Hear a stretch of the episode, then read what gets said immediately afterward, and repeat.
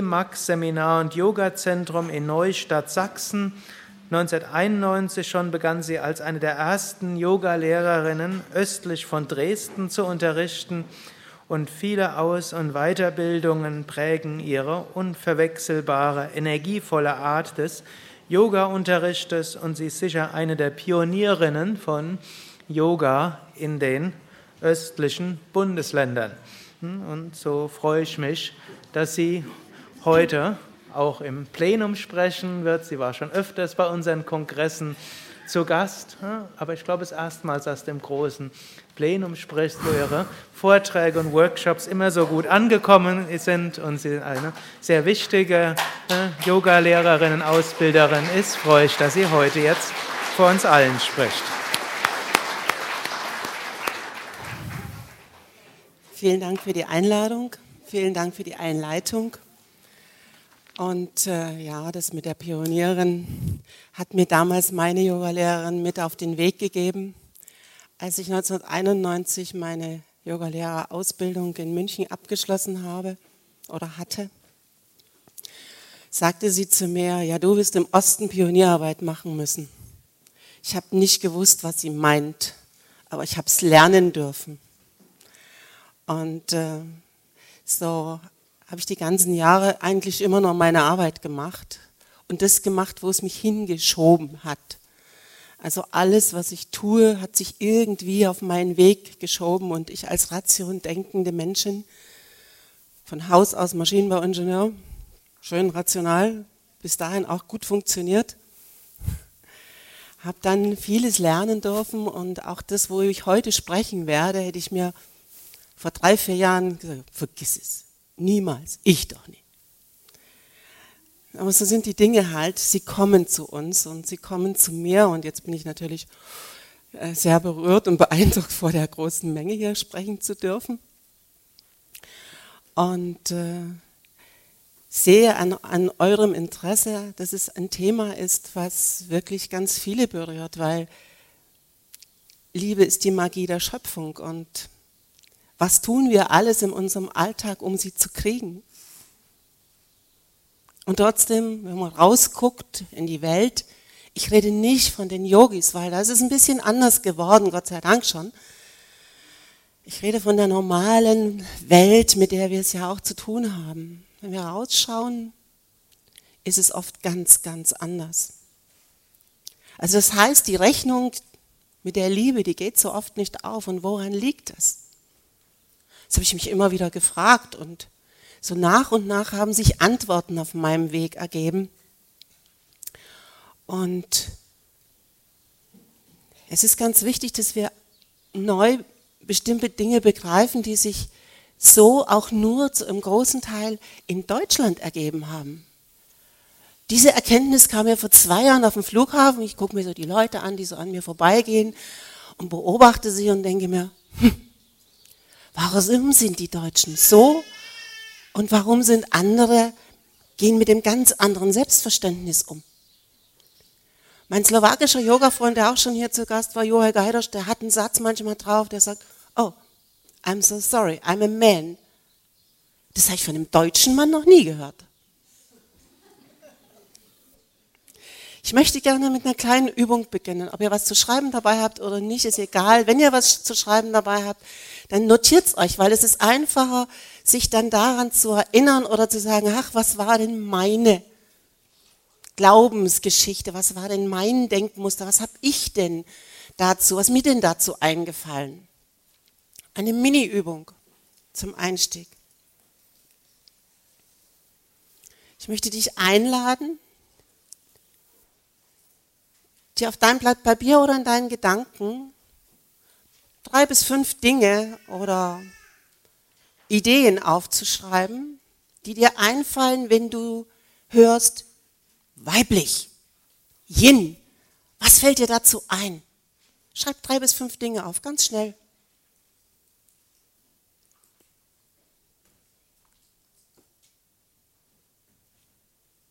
Wenn wir das nicht aufschreiben und nicht wirklich uns bewusst machen, sagen wir, ja, habe ich alles gewusst.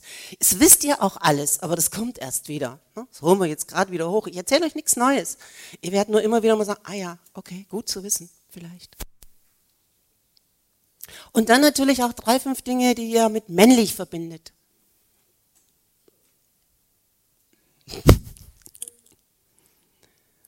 Im kleinen Rahmen habe ich den Vortrag schon ein paar Mal gemacht und zwar erschreckend, was da nicht stand und zum Teil auch was da stand. Und dann nimm dir einen ganz kleinen Moment Zeit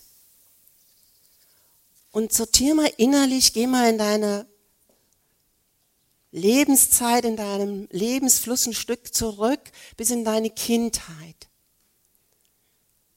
Und spür mal rein, erinnere dich, mit welchem Glaubenssatz bist du groß geworden? Das ist von Generation zu Generation etwas unterschiedlich. Was hast du in deiner Familie für einen Glaubenssatz bekommen, mitbekommen in dein Leben über Männer oder über Frauen? Schreib's auf. Es ist gut, das aufzuschreiben. Ein Glaubenssatz. Männer sind oder Frauen sind.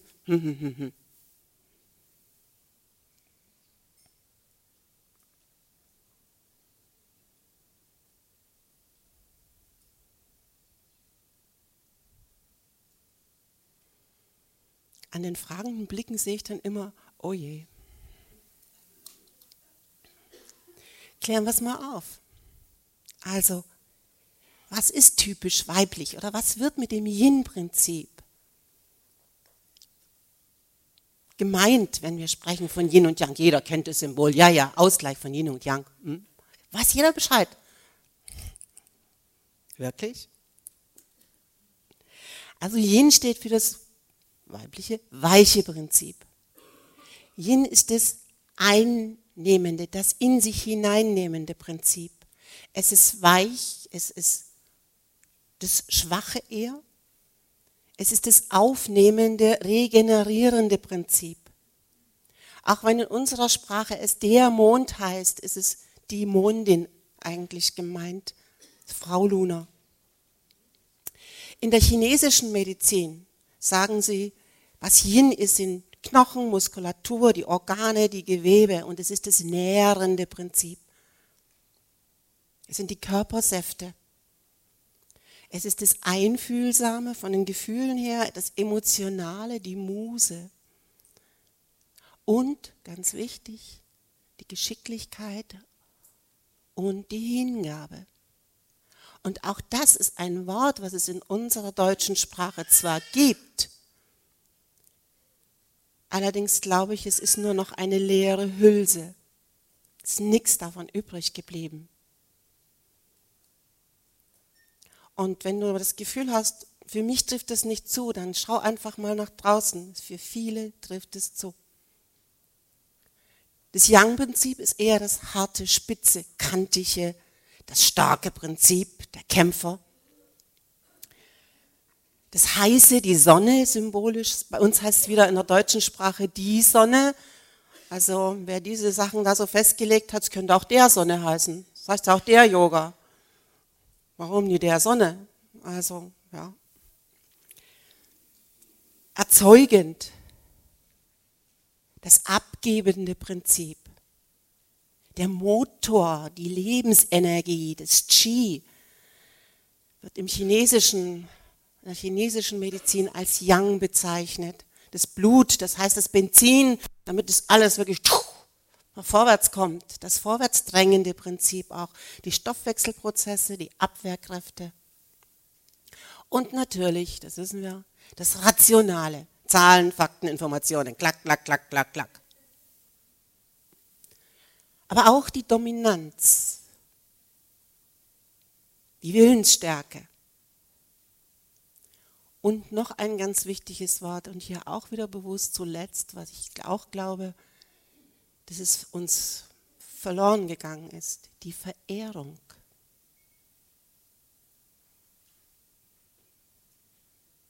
Und das sind die Prinzipien, die wir, wenn wir genau hingucken, ja auch von Shiva und Shakti kennen.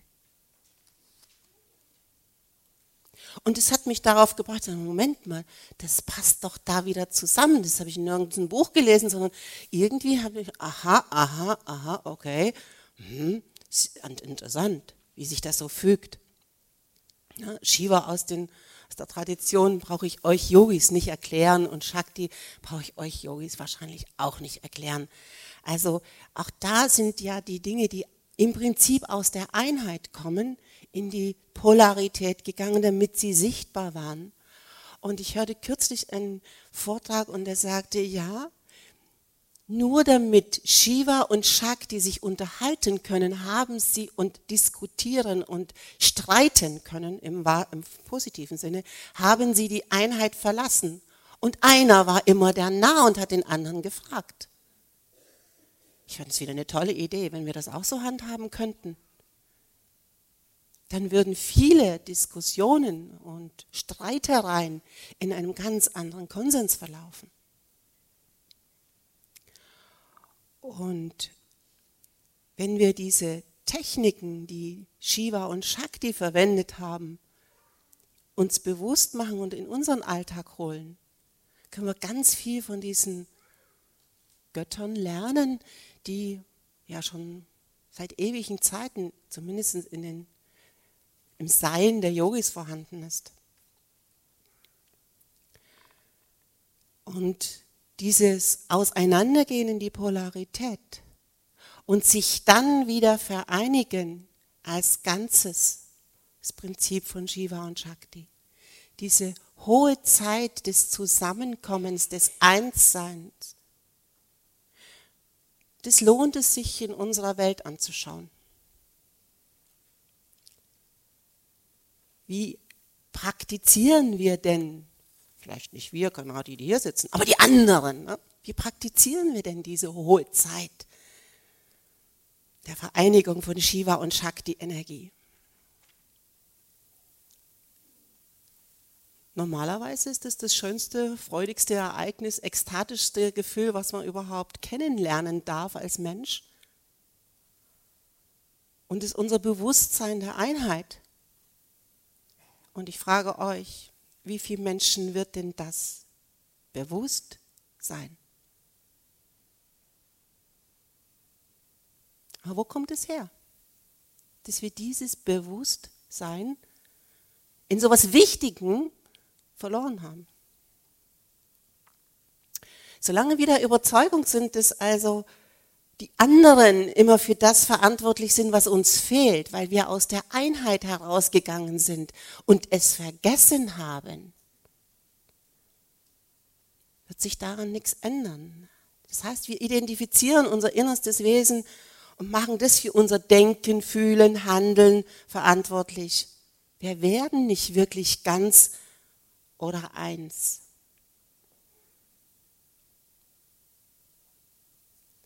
Und wir haben ganz oft, die meisten Menschen, ganz tiefe Wunden von Verletzungen, weil jemand anderes nicht das erfüllt, wie ich es erwartet habe. Und dabei ging es doch so toll los.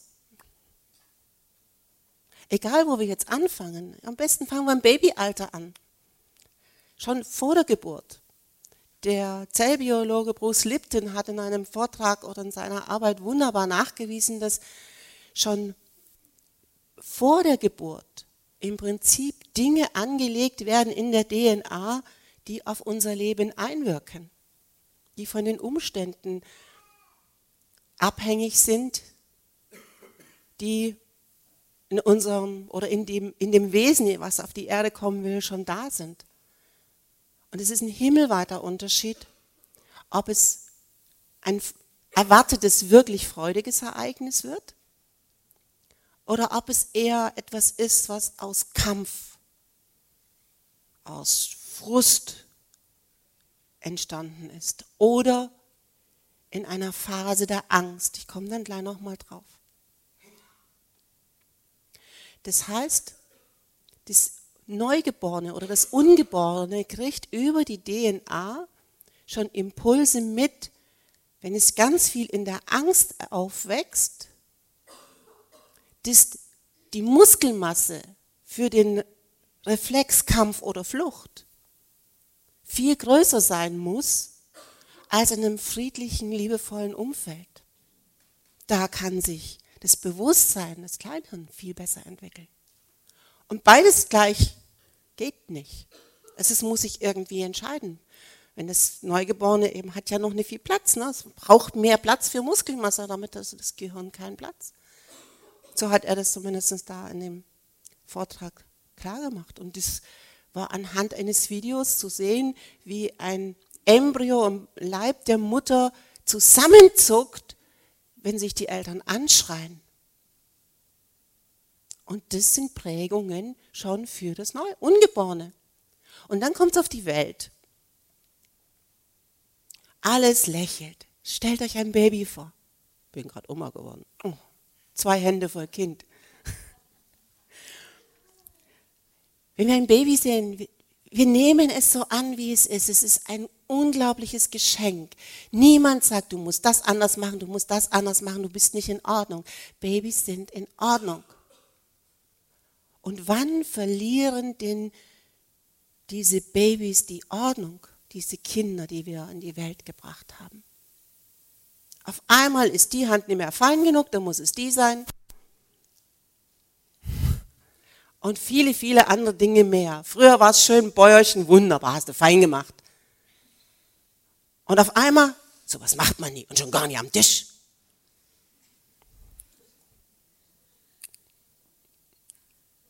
Plötzlich ist das, was noch vor einiger Zeit in Ordnung war, nicht mehr in Ordnung.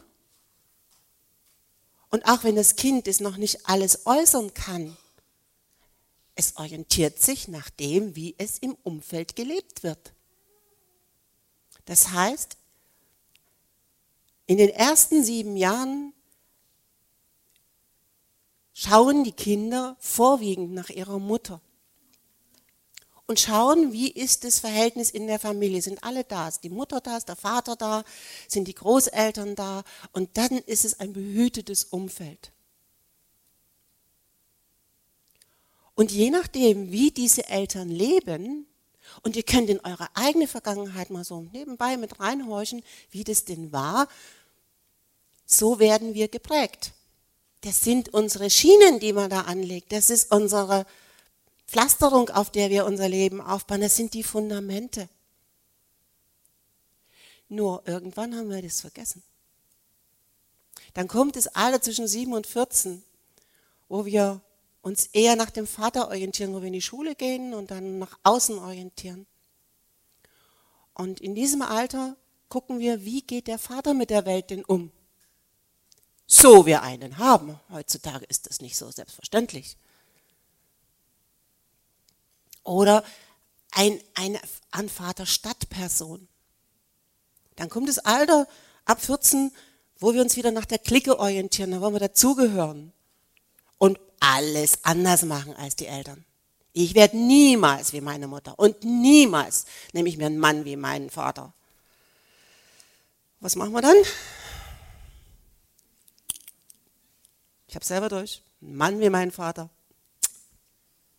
bis mir ein Yogalehrer mal sagte, hast du schon mal gemerkt, du hast den Typen genommen, der genau ist wie dein Vater. Hm, ich gedacht. Und dann habe ich erst mal hingeguckt, schon viele Jahre her, es war 1992. Stimmt. Der hatte recht.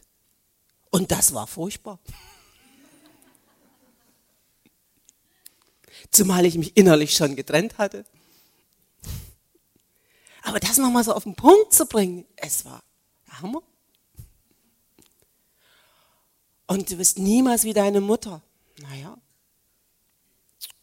Wenn ich mir ein Bild angucke von meiner Mutter, als die so alt war wie ich, ist nicht nur äußerlich. Also, gut, ich bin nicht ganz so geworden. Ich bewege mich ein bisschen mehr wie meine Mutter. Aber ich habe auch ganz viele dieser Schienen, die in der Kindheit angelegt wurden neu programmiert. Jahr für Jahr, seit ich mich auf diesen Weg gemacht habe, mache ich jedes Jahr eine Ausbildung. Und immer wieder und immer wieder finde ich irgend so eine Leiche im Keller. Und ich kann euch sagen, habe schon ein Thema gedacht, ach, pff, diese alte Beziehung hast du längst verarbeitet. Als es dann hieß, na, dann machen wir die und die Übung. Ja, machst du, hm, kein Problem. da hat es mich auch von den Socken geholt. Da habe ich es mal gemerkt, was da energetisch noch dahinter steht. Und was man dann auflösen kann und was dann plötzlich ganz anders wird. Und ich habe meinen Yogis in meinen Kursen nie erzählt, wo ich hingehe und was ich mache. Und einmal, eines Tages sagte die Ilona, du bist so anders. Was machst denn du? Du bist viel weicher geworden. Naja, die Kampfmaschine hatte ich dann auch mal irgendwann beseitigt. Und das hat sich ausgewirkt. Die haben das mitgekriegt. Ich, wenn man mit sich selber ist, immer ja öfter zusammen, dann merkt man das nicht so. Und diese Schienen müssen wir uns einfach nochmal angucken, damit wir unsere Geschichte verstehen, unsere deutsche Geschichte. Speziell in Deutschland. Ich mache es mal an meiner Familie, weil es so symptomatisch ist, dass es für viele, viele andere auch gilt. Wie war das? Meine Eltern sind Jahrgang Mitte 20 als sie groß geworden sind, gerade so in der Phase, wo sie in die Welt gehen wollten, war der Krieg. Mein Vater ist als Kämpfer für Hitler in den Krieg gezogen. Der wurde motiviert, das war ja die Zeit. Ne? Die haben die Ohren nie verschlossen. Die waren froh, dass plötzlich Arbeit kam und dass sich diese, diese Wirtschaftssituation wieder aufwärts ging. Die haben den verehrt. Die sind als Helden in den Kampf gezogen. Und wer kam denn wieder, um mal bei den Männern zu bleiben gerade? Wenn sie denn wieder kamen. Mein Vater aus Sibirien mit Mangelerscheinungen ohne Ende. Andere Männer hatten andere schlimme Sachen erlebt im Krieg. Wenn sie denn wieder kamen, waren das noch die Helden, die gegangen sind? Das waren die Verlierer. Und so haben die sich auch gefühlt. Und plötzlich verstanden die die Welt nicht mehr. Zu Hause wieder angekommen war plötzlich alles ganz anders, weil die Frauen, die zu Hause geblieben waren, mussten ja in der Kriegszeit die Kinder und die Familie und das Haus oder was auch immer da war, durchbringen. Das heißt, betrachten wir es uns energetisch, diese starke Yin- und Yang-Energie, die wir ja ursprünglich aus unserem Wesen her haben, hat sich verändert. Die Technikerin in mir sagt auch immer, die Summe aller Energien ist gleich. Haben wir gelernt, technisch. Ist aber überall so, nicht bloß technisch. So, und wenn die Männer ihre Yang-Energie abgegeben haben im Kriegs, in den Kriegszeiten, die mussten die auch abgeben. Es ging ja gar nicht anders, weil die Frauen brauchten die ja zu Hause, um die Familie durchzubringen. Dann ist Yang-Energie mehr in die Frauen reingeflossen. Die brauchten die Stärke, die brauchten die Kraft, das Durchhaltevermögen, die Klarheit, wie kann ich, wie, wie habe ich morgen für die Kinder was zu essen auf dem Tisch? Und dieses Durchbringen und unbedingt dafür sorgen, dass was auf dem Tisch steht, das ist in dieser Generation heute noch unverwechselbar da. Ruf jemanden an, der über 70 ist und sagst, du kommst zu Besuch. Oh Gott, was essen wir denn da? Das ist die erste Frage. Noch dazu, wenn es jemand ist, der vegetarisch ist. Um Gottes Willen. Das heißt nicht, dass die sich nicht freuen, aber die haben diese Programmierung in ihrem Leben. Das geht nie anders. Die können gar nicht anders. Das heißt also, diese starken Männer, die gegangen sind, haben ihr Yang an die Frauen abgegeben. Ja, nun konnten die Frauen ja, mussten ja ihr Yin abgeben, weil mehr als 100 Prozent geht ja nicht. Also haben die Männer dieses Yin aufgenommen. Und es hat sich wieder alles ein bisschen neu gefügt. Aber jetzt kamen die mehr Yin geprägten Männer aus dem Krieg zurück. Und da waren Yang starke Frauen da. Wie lange ging denn das? Das rappelte relativ schnell in der Kiste weil die kamen miteinander nicht mehr klar. Das war keine Entwicklung, die parallel lief, dass die sich wieder begegnen konnten, sondern das war eine Entwicklung, die ging plötzlich so. Die verstanden sich vom Kopf her nicht mehr. Irgendwo passte das unten schon noch, ne? aber vom Kopf her ging es überhaupt nicht mehr.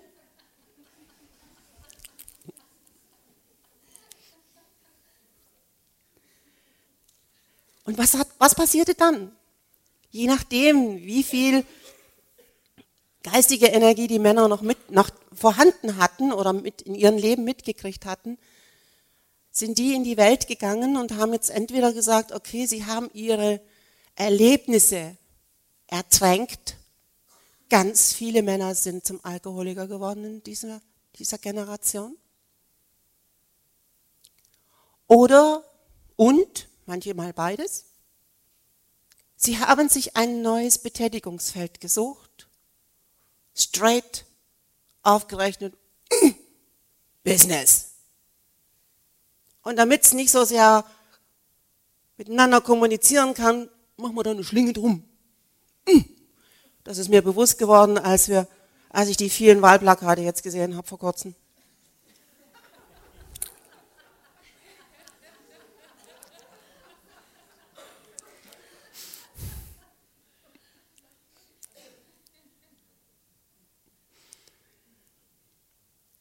damit der Kopf mit dem Herzen nicht kommunizieren kann, muss es ja irgendeinen Trick geben. Ne?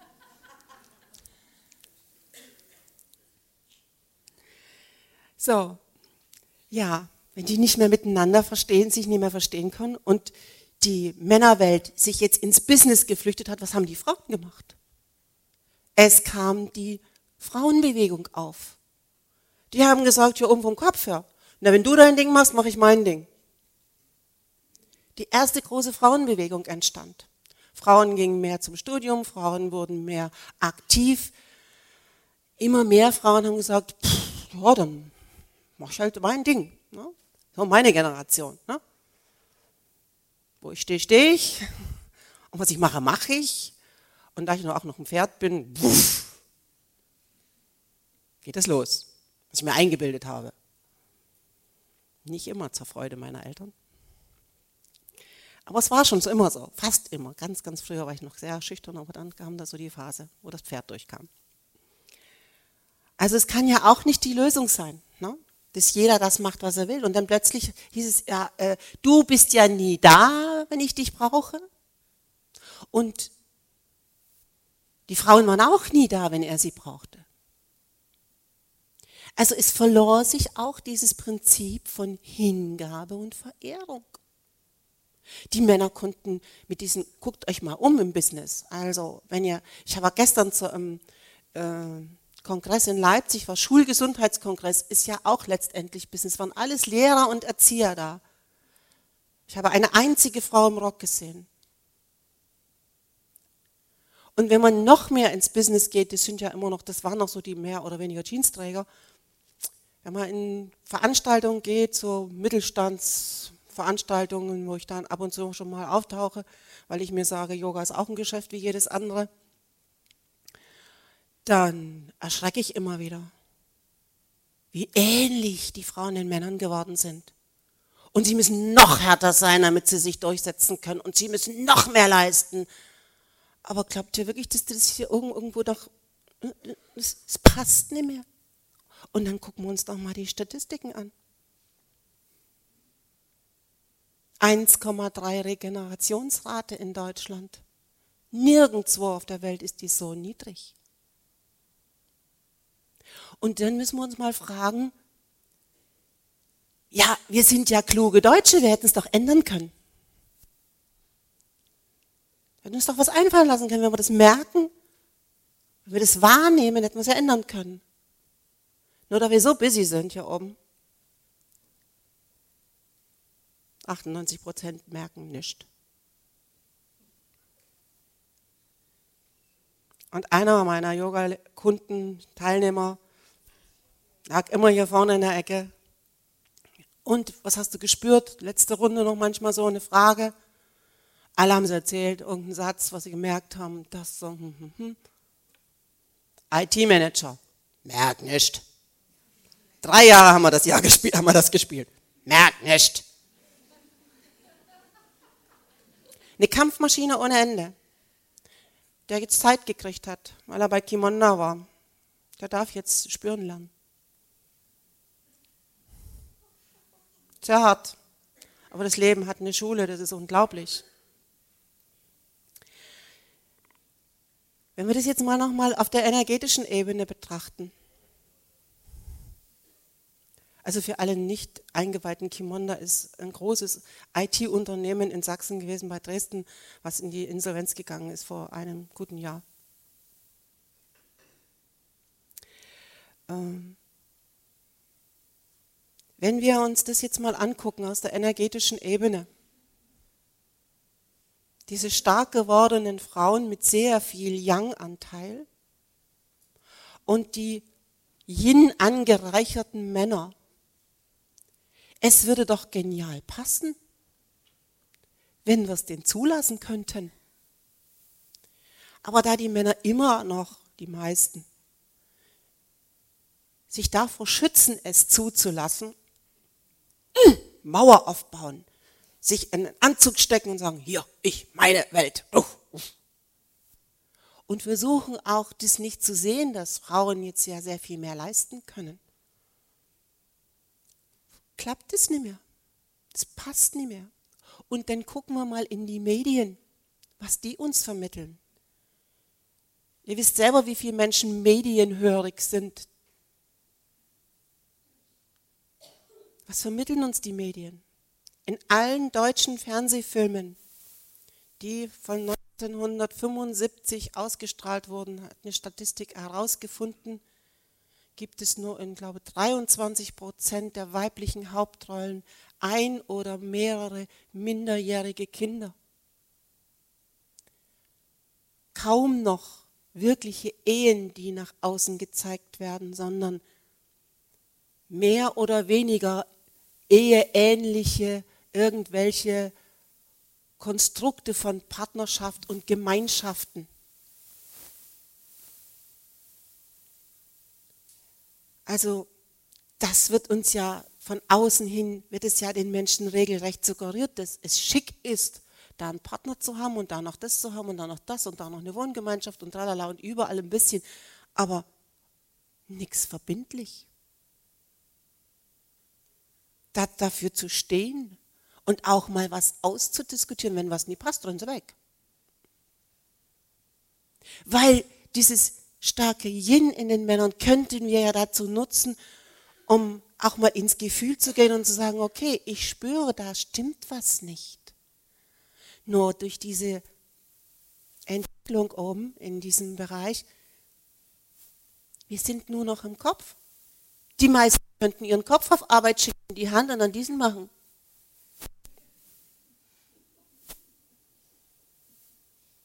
Der Körper wird nicht mehr gebraucht in dem Maße, wie wir das vor Jahren noch kennen. Interessant war, dass ich auch dazu, zu diesem ganzen Thema, schon im Faust eine Erklärung gefunden habe. Weil es hat ja was damit zu tun, wie wir in unserer Kraft sind, wie wir unsere Mitte leben. Und als der Faust ja ewig jung bleiben wollte und mit dem Teufel da in die Hexenküche ging, hat er ja gesagt, fällt dir nichts Besseres ein als die Sudelköcherei von einem alten Weibe. Und er hat dann gesagt, ja, du kannst rausgehen aufs Feld und dann das Feld umgraben und das, was du brauchst zum Leben, dir selber herstellen. Und sei dir nicht zu schade, das Feld dann auch noch selbst zu düngen. Oder Faust gesagt hat, na, das ist nicht mein Ding. Dafür bin ich nicht geschaffen. Und dann der Teufel gesagt hat, ja, dann muss wohl doch die Hexe her für die ewige Jugend. Das heißt, dadurch, dass wir uns, die meisten, nur noch im Kopf intensiv bewegen, wir haben eine leicht erhöhte geistige Tätigkeit, rational natürlich gesehen erstmal, schläft der Körper immer mehr ein. Da kam eine Erkenntnis dazu, dass unsere Chinesin in unserer TCM-Ausbildung gesagt hat, die Lebensenergie, die wir mitbekommen in dieses Leben, wohnt in den Nieren. Aha.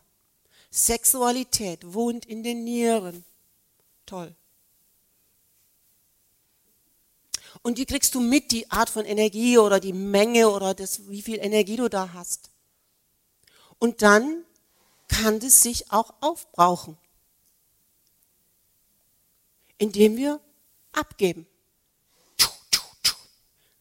Und wenn du dir mal Sexualität im normalen Alltag anguckst und das, was uns publiziert wird, da ist nichts von Anreichern von Energie zu finden. Schnell, schnell abgeben wie die Karnickel. Zack, zack. Wenn den Menschen bewusst würde, dass sie damit ihre Lebensenergie immer rausschleudern, so wie ein Geist gleich, duff, weg, nichts passiert. Dann würden die anfangen, anders darüber nachzudenken. Und diese Art von Energie, die wir in der Niere drin haben, diese Lebensenergie, wenn die Niere so ein schwammartiges Gebilde ist oder die beiden, die wir da hinten haben, und wir die nicht mehr bewegen, sondern durch unsere alltägliche Bewegung noch die Nieren vielleicht so ein bisschen, ne, so ein bisschen außen bewegt werden, könnt ihr euch vorstellen, wie das da innen drin aussieht. Und der Leber und der Galle geht es nicht anders. Weil auch Leberenergie letztendlich wieder auf die Nierenenergie wirkt. Also wenn das nur noch immer so ein bisschen in Bewegung ist und wir auch nicht unser Feld selber bestellen und wirklich richtig ackern, mit Ausnahme vielleicht vom Yoga. Ne? Wir sind ja Gott sei Dank schon anders. Klasse. Sind die anderen. Aber diese, dieses kleine bisschen bewegen, das führt natürlich dazu, dass der Körper sich nicht mehr wirklich entgiften kann, entschlacken kann dass viele Dinge, die in unserem Körper hier hereingebracht werden durch unser bewusstes oder unbewusstes Leben, nicht mehr wirklich nach draußen gehen können. Weil es gibt kaum Impulse. Ne? Wir quetschen sie nicht mehr aus. Wir machen im Alltag keine Taube, damit das mal so richtig zusammengedrückt wird oder Cobra oder was auch immer, und dann mal reingeht. Und diese Organe, wenn die so wenig bewegt werden, versotten derart, so, ich sag mal, für alle die, die schon ein bisschen länger 30 sind, werden es vielleicht auch besser nachvollziehen können.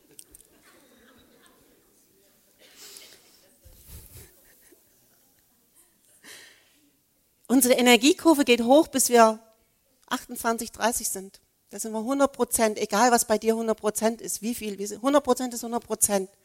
Aber jede natürliche Kurve, habe ich auch in der Technik gelernt, jede Kurve, die so hoch geht, geht dummerweise auch wieder so runter. Dann habe ich begriffen, warum die mit 60 für die Frauen die Rente festgelegt haben. Aha, habe ich mir gedacht, das ist ja ganz schön bescheiden. Ich bin schon ein bisschen länger 30. Jetzt muss auch was tun. Und unser Umfeld ist nicht noch dazu zuträglich, dass wir das unterstützen, dass wir das aufhalten, sondern wir ernähren uns ungesund. Wir haben jede Menge Stress oder lassen uns welchen machen, besser gesagt. Wir haben Funkwellen, die unseren Körper beeinträchtigen. Es hat Dinge, die vor 50 Jahren überhaupt noch nie da waren. Damit muss der Körper plötzlich klarkommen, das ist alles da. Das haben wir alles. Und das raubt uns natürlich Energie. Und schau dir deine Yogaschüler an, wenn die das erste Mal kommen. Wie atmen die denn? Und wenn ich dir sage, mein Gott, frag dann immer, wie viel Prozent Leistung willst du haben von deinem Körper? Was willst du vom Leben? Es gibt wenige, die sagen, ich will nur 20 Prozent. Die wollen alle 100 Prozent haben. Ich sage, und was gibst du deinem Körper? halben Liter. Viereinhalb bis fünf Liter Lungenvolumen haben wir. Habe ich gelernt. Und einen halben Liter atmen die meisten Menschen. Das sind 10 Prozent. Aber 100 Prozent Leistung wollen sie bringen. Der Techniker sagt, mach das mal mit deinem Auto.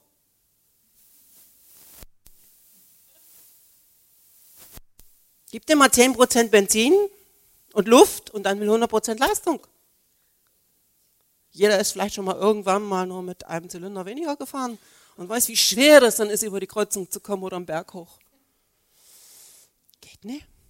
Und wir machen das permanent und dauerhaft. Das ist nie mal ein einmaliger Zustand, sondern es ist dauerhaft so. Also dieses Organ Niere kann auch mit 10% Lebensenergie, das weiß gar nicht, was es noch machen soll. Und alle anderen Organe mit. Na?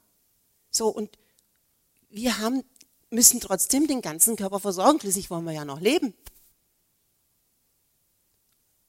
Und das macht eine Menge aus. Und ich muss jetzt mal auf die Uhr gucken. wie viel Zeit ich noch habe? Fünf Minuten? Gut. Machen wir dann weiter in der Praxis. Ähm, wenn wir dieses Energiesystem uns angucken und sagen, aha, wenn dem so ist, dass Yin und Yang sich so unterschiedlich entwickelt haben, dann könnten wir doch wirklich diese neu entstandenen Qualitäten nutzen und sagen, aha, unser Chakrensystem von Männern und Frauen ist unterschiedlich aufgebaut.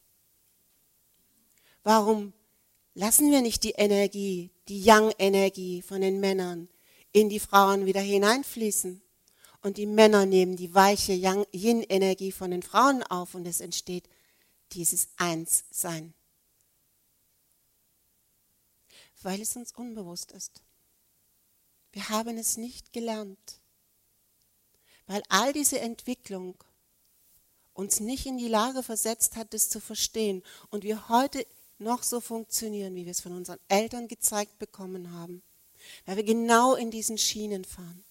Und weil wir genau diese Dinge so machen, obwohl wir schon sagen, Moment mal, halt mal, das stimmt was nicht.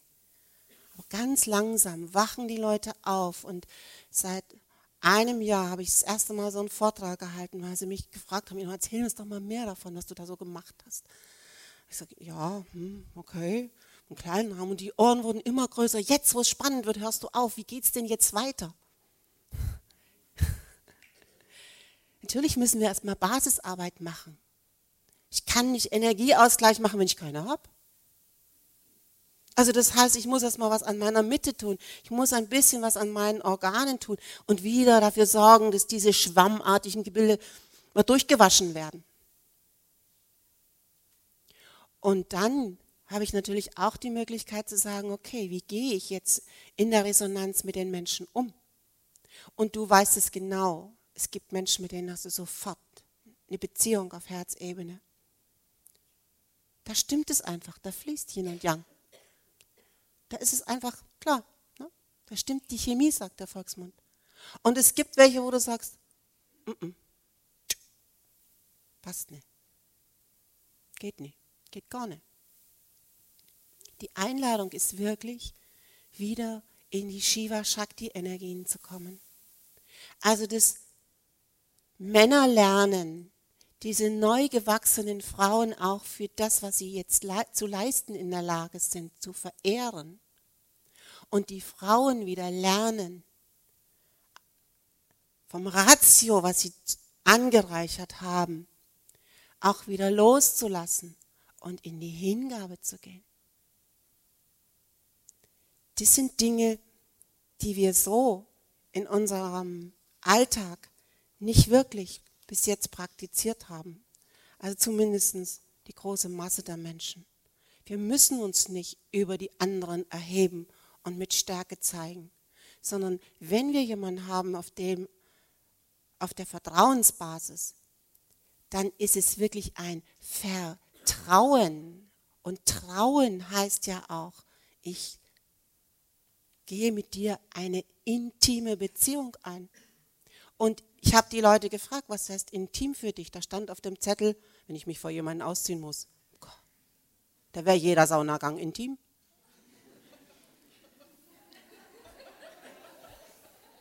Das ist oberflächlich. Ja, wir lachen drüber, aber das ist bitter ernst. Das ist furchtbar. Weil wir gar nicht mehr wissen, dass intim eigentlich heißt, ich vertraue dir. Bedingungslos. Ich sage nicht, du musst so und so und so sein, sondern ich sehe das göttliche Prinzip in dir. Und ich ehre und achte das. Und dann habe ich so viel Vertrauen, dass ich mich öffnen kann mit all dem, was zu mir gehört. Mit all den positiven Dingen, die zu mir gehören und auch mit denen, die noch nicht ganz so positiv sind. Und auch mit denen, die vielleicht erstmal im Oberflächlichen geschaut negativ sind, aber doch auch einen positiven Aspekt haben.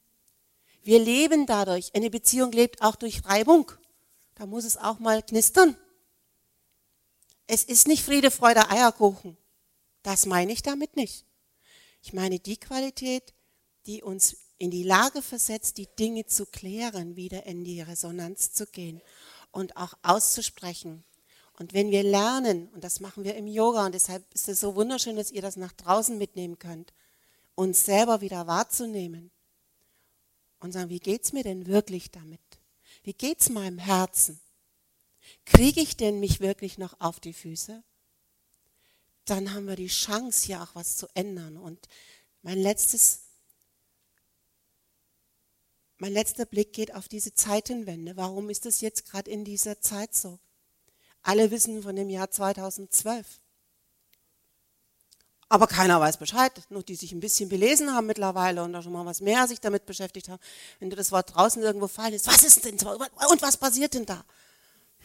Geht die Welt wirklich unter?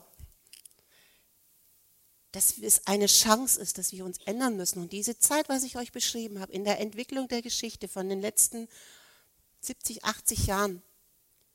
Das ist das, was wir jetzt gerade durchleben dürfen. Das ist das Ändern vom Fischezeitalter ins Wassermannzeitalter. Vom Yang-Zeitalter ins Yin-Zeitalter. Und da werden diese neuen Qualitäten gebraucht. Und deshalb sind es die Yogalehrer so wichtig, weil wir unterrichten dass Die Leute kommen zu dir und sagen, hey, du bist anders. Ich brauche, irgendwie geht es nicht mehr weiter. Es kann es doch noch nicht gewesen sein. Und dann bist du derjenige, der denen das Herz öffnen kann. Aber nie indem du sagst, mach mal hier, das ist vom Ratio, sondern indem du sie ganz langsam mit der Wahrnehmung nach innen führst, die Mitte aufbaust, den Wurzeln wieder verleihst, damit die Krone in den Himmel geschoben werden kann. Und damit Yin und Yang sich wieder verstehen können. Weil das ist ja wohl das Wichtigste und das ekstatischste Gefühl. Vielen Dank.